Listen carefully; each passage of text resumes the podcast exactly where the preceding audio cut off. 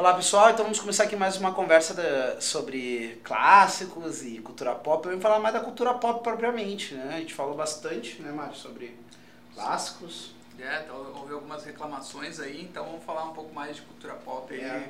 Alguns diriam baixar um pouco o nível e tal. Exato. Vamos lá. Então nós falávamos, né, vamos falar mais propriamente dos clássicos, do, não, cultura pop e o fato de que tem vezes que aquilo que é produzido na cultura pop, o pessoal se esforça para não ser perene, para não ter potencial de ser um clássico, certo? Ou seja, teve agora um ganhador do prêmio do Globo de Ouro, acho que o filme estrangeiro, que eu não me lembro o nome dele nem o nome do filme dele, mas eu lembro que ele falou. E ele falou uma coisa que eu achei interessante. Quando vocês ah, ultrapassarem a barreira da legenda, é, vocês verão que existem muita coisa boa. Acho que ele estava comentando de uma tendência norte-americana que para nós é meio esquisito, porque a gente está acostumado para poder ouvir a língua original, o ver legendado no Brasil. Apesar que tem várias pessoas que eu sei que não toleram filme legendado, mesmo aqui no Brasil, Sim, certo? cada e... vez mais.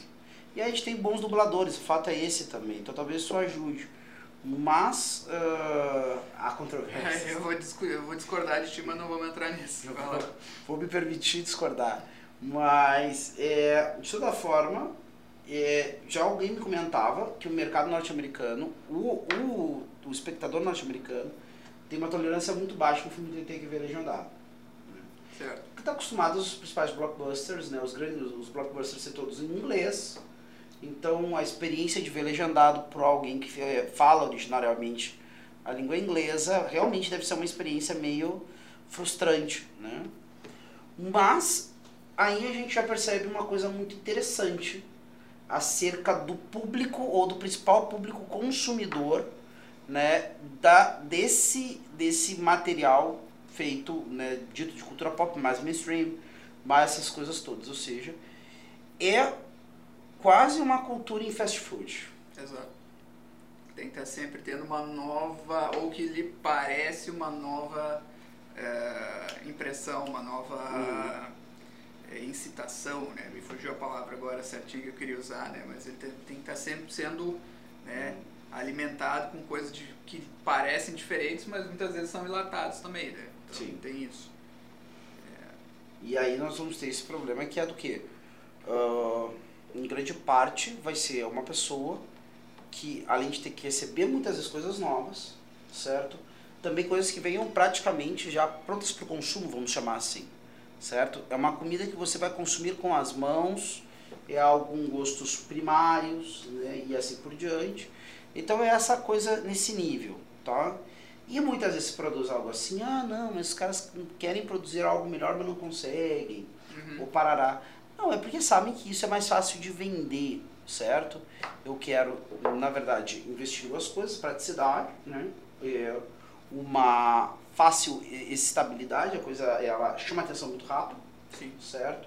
Eu posso consumir aquilo e vou vender muito. Igual a gente estava comentando antes, a gente tem vários filmes com uma densidade, ou com roteiro, ou com algo muito menos, de uma qualidade muito menor, e algo muito menos relevante do ponto de vista de backstory bem contada, porém que audiências né, infinitamente, quase, incrivelmente menores, por exemplo, os principais blockbusters que saíram pela Marvel e assim por diante, né? Sim, sim, sim. Então a gente vê que existe um perfil, a ideia é, é, muitas vezes por um fim comercial, acaba solapando, certo, qualquer promoção de uma cultura que tenha uma maior ah, capacidade de perenidade ou que em vista do quê? Em vista da, de uma certa praticidade, de um certo É aquela coisa, né? O incentivo tá todo pro lado do, do efêmero, todo pro lado do, do que não é aprofundado. Né? Sim. Então, para a pessoa se sentir compelida a criar uma obra de arte mais ah, aprofundada, que almeje ser um clássico, né? porque ninguém vai dizer que é se sentar para escrever um clássico, mas que almeje ser um clássico, ah, ele vai ter que nadar contra a corrente, né? Acho que é isso que tu quer dizer. Então é, Exato. é, é difícil, né, realmente. E é isso que se chama de cultura pop, né? É justamente essa cultura que é feita para ele tem, ela tem um prazo, com certeza os caras que criam isso, eles têm o prazo de validade certo daquilo, né? Sim. Não, vai durar três semanas, isso é o, é o esperado e dura mesmo, né? Exato. E aí vamos para a próxima coisa, né? Sem, aquilo não deixa uma impressão no público, e não é para deixar, né? Duradoura, né? É só para dar, é, é, é o que se chama entretenimento, é, pra, é tu ser divertido num determinado período de tempo ali, duas horas, no caso de um filme, cinco minutos no caso de uma música, é cinco minutos, dois minutos e meio, três minutos no caso de uma música, né? Não, então, por exemplo, a gente vai olhar esses filmes. eh, eu me lembro uma época que saiu um- uma comédia que o nome era Não é mais um besterol americano. E eu me lembro que olhando essa comédia, além de ela ser um besterol E americano. era um besterol americano. E era justamente essa brincadeira, mas ela fazia uma paródia com uma série desses filmes que surgiam meio que numa estação de férias, certo? Sim. Numa estação de férias, na trama, uma estação de férias americana, que era, ah, eu sei que vocês fizeram no verão passado, eu ainda sei o que vocês fizeram no verão passado, Pânico, Eu todos sempre saberei o que vocês fizeram no verão no passado, Sabendo para Sempre o que vocês fizeram no verão passado. Não, a ter- o terceiro é Eu Sempre Tem? Saberei. Tem. Tem o Sempre Saberei? É, não sei se é sempre ou eternamente, Eu mas tô tem. pasmo porque você quiser Tem. isso agora. Tem. Então, ou então daquelas comédias assim completamente burlescas, que é, por exemplo, o American Pie, né? Sim. Então, quer dizer, são coisas realmente colocadas. E é interessante que algumas pessoas gostam de romantizar suas experiências com esse tipo de obra, com esse tipo de filme. Vamos chamar de obra, de de filme, Uhum. ou às vezes de livro. Aí tem esses livros, ah, por exemplo, vários livros infanto-juvenis, que têm um interesse próprio de tentar ajudar, ser um livro de autoajuda para adolescentes, certo? Você Uhum. tem isso com, por exemplo, aquele cara tal do, acho que é Pedro Bandeira, que tinha aquela série Os Caras, a droga da inteligência, a droga da obediência, a droga do não sei o que, É, eu acho que eu li alguma coisa disso. certo? Ou ainda a própria experiência das pessoas com o Turma da Mônica, né? Todo mundo começou lendo Turma da Mônica, a maioria das pessoas começaram lendo Turma da Mônica. Aham. Eu sei que tem gente que talvez tenha sido privilegiado, tem uma, um pai e mamãe bibliófilos ou grandes leitores, teve uma biblioteca maravilhosa em casa. Mas eu já vi gente, inclusive, que teve isso e que leu Turma da Mônica pra cachorro, assim, Uhum. certo? E aí, assim, às vezes as pessoas querem romantizar a experiência delas com esses tipos de, de livro. Ou filme, ou obra, ou gibi, ou coisa do tipo. Claro que isso é significativo, porque em algum momento, sei lá, você assistia isso na sessão da tarde, você lia isso né, na sua infância, é- faz parte da sua vida, certo? Só que precisa existir uma objetividade dentro da é, leitura e acepção dessas coisas, né? De como algumas pessoas gostam de estacionar. Vou dar um exemplo simples. Uma vez eu estava num grupo de pessoas em que a gente estava querendo ver alguns filmes que eu acho que era de algum filme interessante, era alguma coisa, até alguma coisa de cultura pop, mas que era uma temática um pouquinho mais uh, complexa, uma coisa. Aham. E eu me lembro que a gente entrou numa querela enorme com um grupo de pessoas que estavam ali, que tinha algumas pessoas que queriam ver as branquelas Certo. né? O maioria das pessoas conhece as branquelas, né? Com o glorioso Latrell e Parará, essas coisas todas. Uhum. E aí, assim, isso fez parte da vida da maioria das pessoas, esse filme de comédia, né?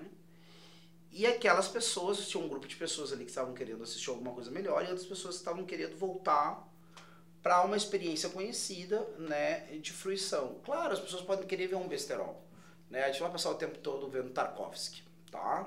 Agora, o detalhe é o seguinte: será que não existe uma zona de conforto cultural aonde eu tenho uma preguiça descomunal de começar a ir para águas mais profundas? Um pouco, é, é bem essa experiência do evangelho, sabe? Uhum. Eu vou lá, né, não pesquei nada, tá, tá, tá, tá, tá, tá. aí alguém vem e me propõe uma nova experiência, que é mais ou menos essa ideia de Jesus com os discípulos ali. Eles irem pescar num horário que comumente não se pesca. Pedro, um pescador super experiente, parará, né? Mas por que que eu vou ir lá agora sabendo que não dá peixe? E deu, né? Deu muito peixe. Então, às vezes, assim, eu me pergunto se não existe uma certa zona de conforto nas nossas práticas culturais. E eu acho que muito dessa, dessa, dessa indústria que se esforça por não fazer um filme, ou um livro, ou uma música que possa ter perenidade, justamente porque exige de ti um maior esforço, ela, ela se alimenta disso. Ela se alimenta do fato de que você tem medo ou preguiça de investir, mesmo numa cultura pop um pouco mais complexa. Certo. Porque a gente tem dentro dessa cultura pop coisas que são né, uh, completos besteróis, como algumas das coisas que a gente citou aqui, certo? E a gente tem dentro dessa cultura pop coisas que não são, ah, provavelmente filmes hipercomplexos e tudo mais, mas que lançam algumas perguntas muito bacanas, né? Claro, claro. Por exemplo, Show de Truman, né? Uhum. É, vamos dizer, ainda é um filme... Uh, ainda é um filme que não, não chega, provavelmente, a ser nenhum clássico no sentido aquele mais forte da palavra, mas tem um questionamento ali uhum. de, de, questão de o que, que é a vida real, o que, que é a enganação de, da mídia, o que, que é. Né? É um questionamento interessante. No mínimo, tu pode pa passar um, uma hora refletindo, depois meia hora do filme, né? Ao, ao passo que, por exemplo, o filme que tu estou aí do, do American Pie não, não vai te dar isso, né? É praticamente impossível. No máximo, tu vai conseguir relembrar de algum de algum verão que tu passou que tu achou legal, né? Mas é apenas... Vou pensar assim, que porcaria de vida, né? É, não, mas aí tu já tá fazendo alguma coisa boa, né? Se tu é. chegar nessa, nessa, nessa conclusão, né? Sim. Uh, mas eu queria chamar a atenção para um, uma outra armadilha que tem a partir dessa questão dos filmes uh, de consumo rápido, né? Tem uma armadilha nisso que é, é, uh, que existe dentro do, do da, principalmente do cinema, eu acredito, né?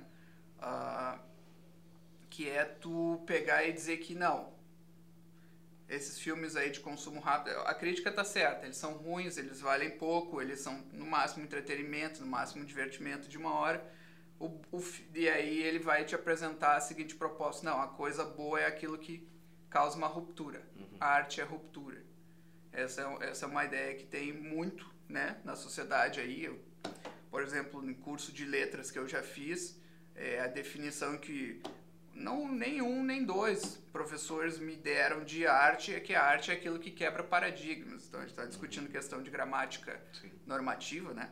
Não veio ao caso aqui, mas a, a discussão era que não, as obras de arte elas são o que caracteriza elas como boas ou ruins é que as que quebram paradigmas, uhum. não é? E aí existe muito aí no cinema aí o pessoal que gosta de cinema europeu, que eu não estou dizendo que é ruim, mas tem aquelas pessoas que vão porque eles rompem paradigmas hollywoodianos e acham que isso é só, só isso, é o critério, né, para uma obra boa. Então existe esse, existe, a gente já falou de critérios aí no, no episódio anterior, não é?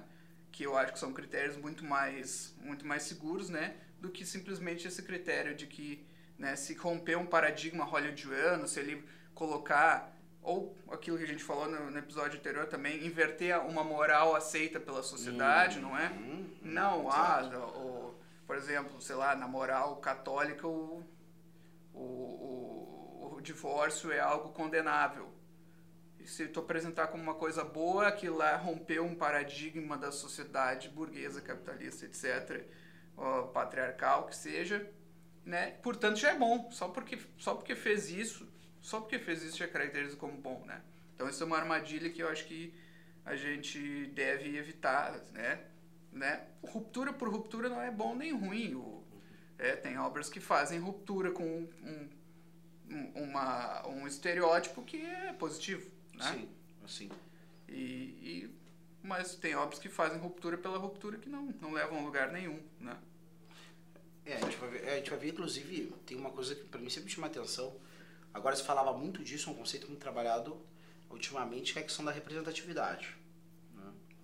Então hoje em dia se fala muito disso. A representatividade das etnias minoritárias, é a, é a representatividade né, dos grupos de orientação sexual minoritário, então né, a questão de aparecer protagonistas que não sejam brancos, caucasianos, é, que apareçam protagonistas que não tenham, não sejam né, apenas heterossexuais, não sei o que mais.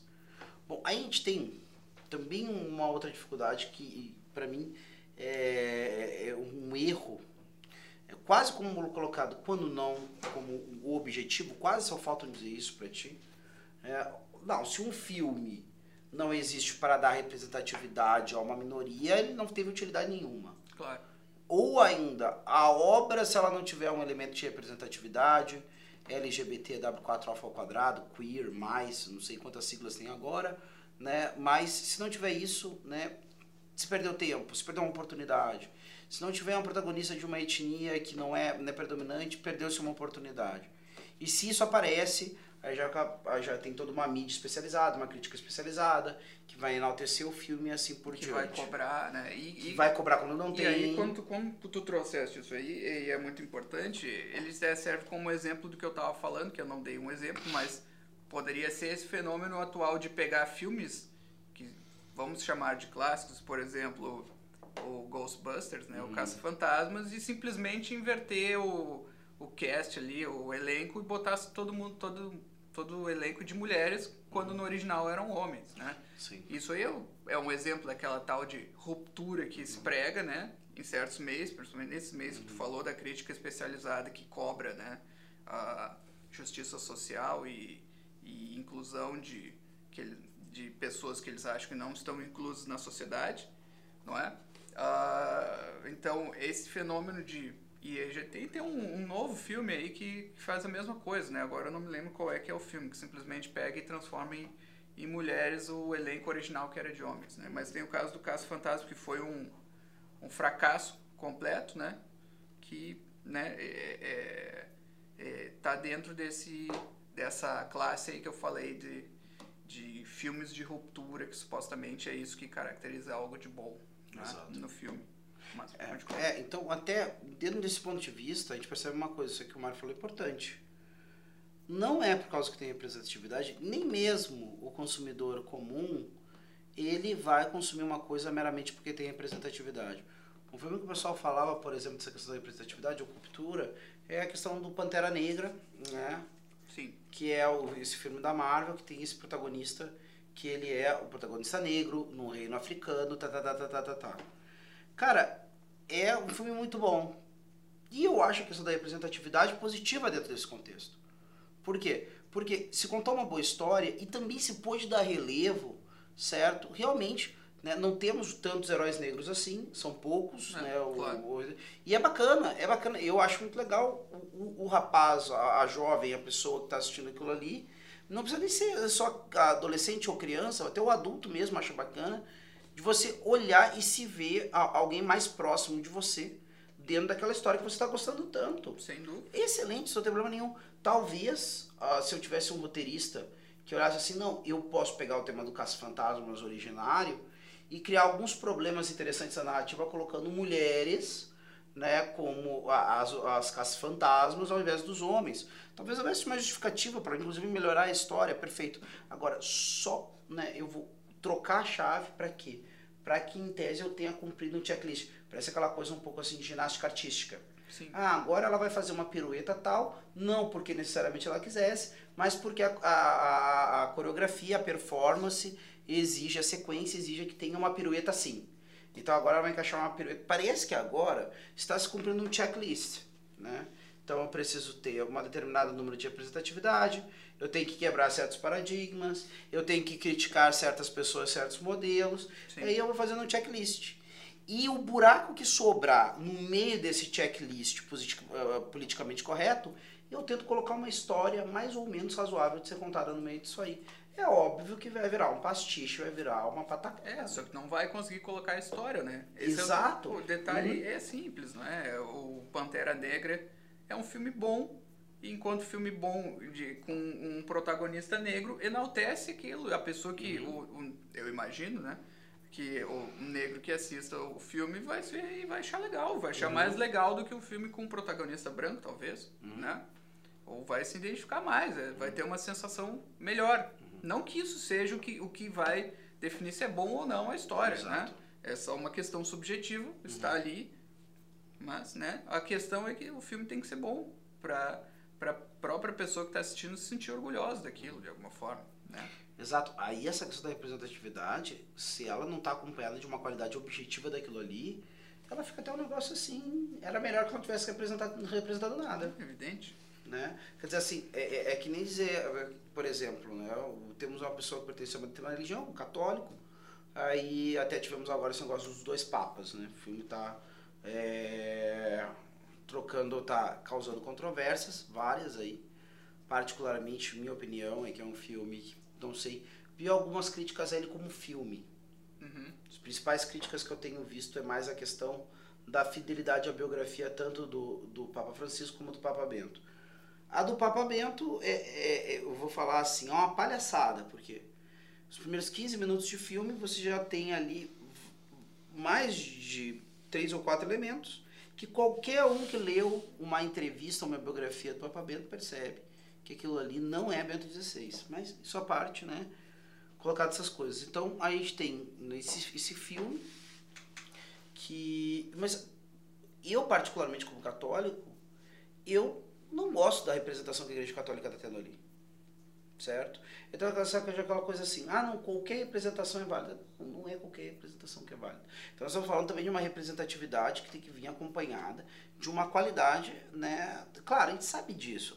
Claro que ninguém, existe uma representação negativa, né? Que não é representatividade. Certo? Agora, é, é isso que, é isso que eu me pergunto. Será que além, claro, se você tem uma pessoa negra que é retratada como um grande vilão, né, como, ou como um cara mal, né, ou perverso, especialmente perverso porque é negro, claro, todo mundo vai já perceber que isso é um filme que, que peca, né, que comete um erro grave com essa questão do racismo, uhum. né, por exemplo, ou que passou uma mensagem racista. Sim. Está representado, mas não é representatividade. Isso aí todo mundo percebe. Agora eu me pergunto se, mesmo quando né, a minoria né, étnica, é, social, é, de opção sexual e assim por diante, é, é, representada em tese com personagens positivos, será que também não é uma representatividade negativa colocar isso numa história mal contada? É, não, esse era o ponto que eu estava trazendo antes. E, e a questão, o que já que tu trouxe os dois papas, né? Aí parece inverter porque eles querem retratar negativamente a igreja, ah. né? Esse, essa para mim é, é, a intenção clara deles. Então, aí eles tentam criar uma questão, a questão polêmica. Eles se alimentam da polêmica, justamente porque eles jogam com essa questão que o Dan Brown joga também, que é, ah, não, é um filme, é o livro do Dan Brown é, é de ficção. Uh, e o filme do, do Meirelles é de ficção. Mas eles estão, ao mesmo tempo, eles estão tentando retratar uma realidade. Uhum. Então eles ficam jogando, é até uma dissonância cognitiva de que é ficção, mas eles estão tentando, eles, ao mesmo tempo, de uma forma subreptícia, estão tentando tratar a realidade, uhum. não é? E aí cria a polêmica, né? Se fosse só uma ficção, é, por que utilizar o nome dos papas, não é? E, e, e, e, não tem como negar que, eles estão que ele está tentando retratar algo que supostamente aconteceu, só que obviamente não aconteceu. Da onde ele retirou aquele, os diálogos que ele vê ali, aquele relacionamento entre o, o Bento XVI e o então Cardeal Bergoglio. Né? Da onde ele tirou aquilo? Sim. Ele tirou da mente dele mas ao mesmo tempo tem uma aura de. O filme passa uma aura de, de historicidade também. Uhum. Né? É levemente ficcional, mas ele tenta passar uma aura de historicidade. Né? Então, é, é, quando é, se trata da, da igreja ou de algum, alguma entidade, alguma pessoa que não, não é grata não é? pro, pro establishment aí do, da, da, da cultura, eles se alimentam dessa, dessa ambiguidade uh, e dessa polêmica, não é? Uhum. Não sei se é isso que tu vê também, né? Mas para mim claramente é isso que eles fazem. Não, não, para mim aparece de maneira muito clara também a mesma coisa, certo? Porque dando dando sequência nessa questão é que nem a gente tem do desse filme Dois Papas e tudo mais, você tem praticamente um conto, né? Ah, tá, é ficção, mas é uma ficção que está querendo passar uma mensagem, uhum. certo?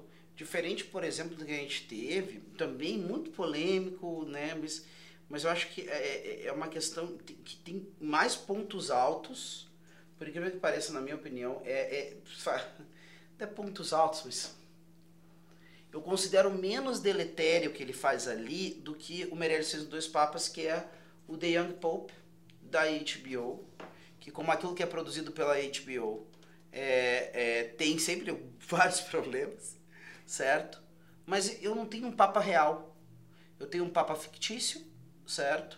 Feito por um ator que é um ator consagrado, assim também como eu tenho né, ali nos dois Papas, certo? Que é esse que é o Jude Law, que eu achei sensacional nesse papel de Papa, certo? Não porque eu tô achando que ele fez ali uma atuação para ser um modelo do que um Papa deve ser, não é isso que eu tô dizendo, mas eu achei interessantíssimo, né? Como é que ele, como é que, que eles abordaram isso essa ficção acerca do que, seria a vida de um papa relutante, jovem, certo? E com uma visão, sendo jovem, uma coisa interessantíssima, sendo jovem em algum ponto com visões uh, uh, entre o conservador e o reacionário, Aquela atitude dele de que eu não quero aparecer, porque as pessoas não têm que olhar para mim, mas olhar para Deus. Certo? Quer dizer, complicado, do ponto de vista inclusive da figura do Papa. Quem olha para o Papa, em tese, né, como um, dentro do, do, do credo católico, está olhando para aquele que é representante de Cristo, né? A figura do Papa deve remeter a Cristo. Né? Mas ao mesmo tempo, interessante só que eles conseguiram falar, tratar de elementos interessantes, alguns elementos ali que extrapolam a Igreja Católica, certo? Outros elementos que estão muito cravados acerca dessa figura do Papa. Só que o Papa, eu, eu, eu, às vezes eu percebo que numa história dessa, o Papa foi mais um pretexto para eu tratar de um drama humano, e até porque o objetivo não era pretender ser histórico, né? Eu, eu crio um Papa fictício, certo? Claro. Porque o meu foco aqui, necessariamente, não parece ser somente, ou talvez seja também, não estou negando nem um pouco aqui que tem toda a possibilidade de colocar ali uma crítica à Igreja Católica, tem coisas muito nefandas que aparecem ali, do Monsenhor, que é amante de uma esposa de um guarda suíço, então tem toda uma pataquada ali também, não, não, não estamos dizendo que ah, é super recomendável do ponto de vista moral, né, e, e uma coisa que edifica também um católico, para mas me parece uma coisa mais honesta de ser feita. Não, é, é... não colocar um papa, um nome de papas históricos numa história que vai ter muita ficção. É, eu não assisti, mas assim, baseado na tua descrição, para mim claramente ali eles estão fazendo uma obra de ficção que se entende como uma obra de ficção, e daí tá dentro daqueles parâmetros do, do Aristóteles, né, de que ele está tentando representar um, algo universal através da, daquela história, não é? Ele não está tentando ao mesmo tempo ser uma ficção, mas uma ficção que conta que, que é que conta que revela alguma coisa real da igreja, que é o que os dois papas estão tá tentando fazer ali, não, porque o, o Bento é o é o conservador que acaba é, se arrependendo do que fez e etc e tal. Tem aquela essa moral é uma moral que eles querem passar e querem deixar bem claro e até dar a entender que aquelas conversas ali entre os papas aconteceu mesmo, uhum. né? pelo que tu falou do, do caso do, do jovem Papa e do Young Pope, uh, aí eles estão tratando de forma uh, convencionalmente de ficção. Estão utilizando o personagem, que é acontece de ser um Papa, né? Uh, porque tem, é um, é, um, personagem bom, não é? Um personagem dramático forte, etc. Estão contando uma história de ficção, né? Nos moldes aristotélicos ali de, de mimeses, de, de, de, de situações né? dramáticas da vida real. Uhum entendo dessa forma. É, e o perigoso é, inclusive, às vezes, né, algumas pessoas vão assumir essa pretensa ficção histórica como história. Não, isso vai acontecer muitas vezes, tanto que na, na esteira do Dan Brown, como eu citei ali, do Código da Vinci, muitas pessoas passaram simplesmente de, do dia para noite acreditar que Jesus Cristo era é, realmente tinha se casado com, uma, com Maria Madalena. Com Maria Madalena e, e, assim, sem a menor filtro racional, menor filtro crítico, né, passaram a acreditar nisso porque não, não pensaram a respeito, absorveram uma história que viram e, ah, é, deve ser isso, sabe? Às vezes acontece, essa pessoa não tem o filtro crítico, né, não tem um conhecimento histórico, aquilo lá acaba entrando e fica lá. Né? Quando ele viu, ele está acreditando. É, isso, isso é uma outra coisa que é, falar do a, a cultura pop pode ser perigosa essa é a pergunta aqui. E eu acho que ela pode. Um dia que ela pode ser perigosa. Certo? E vamos falar um pouco sobre isso no nosso próximo encontro. Eu já vou adiantando isso.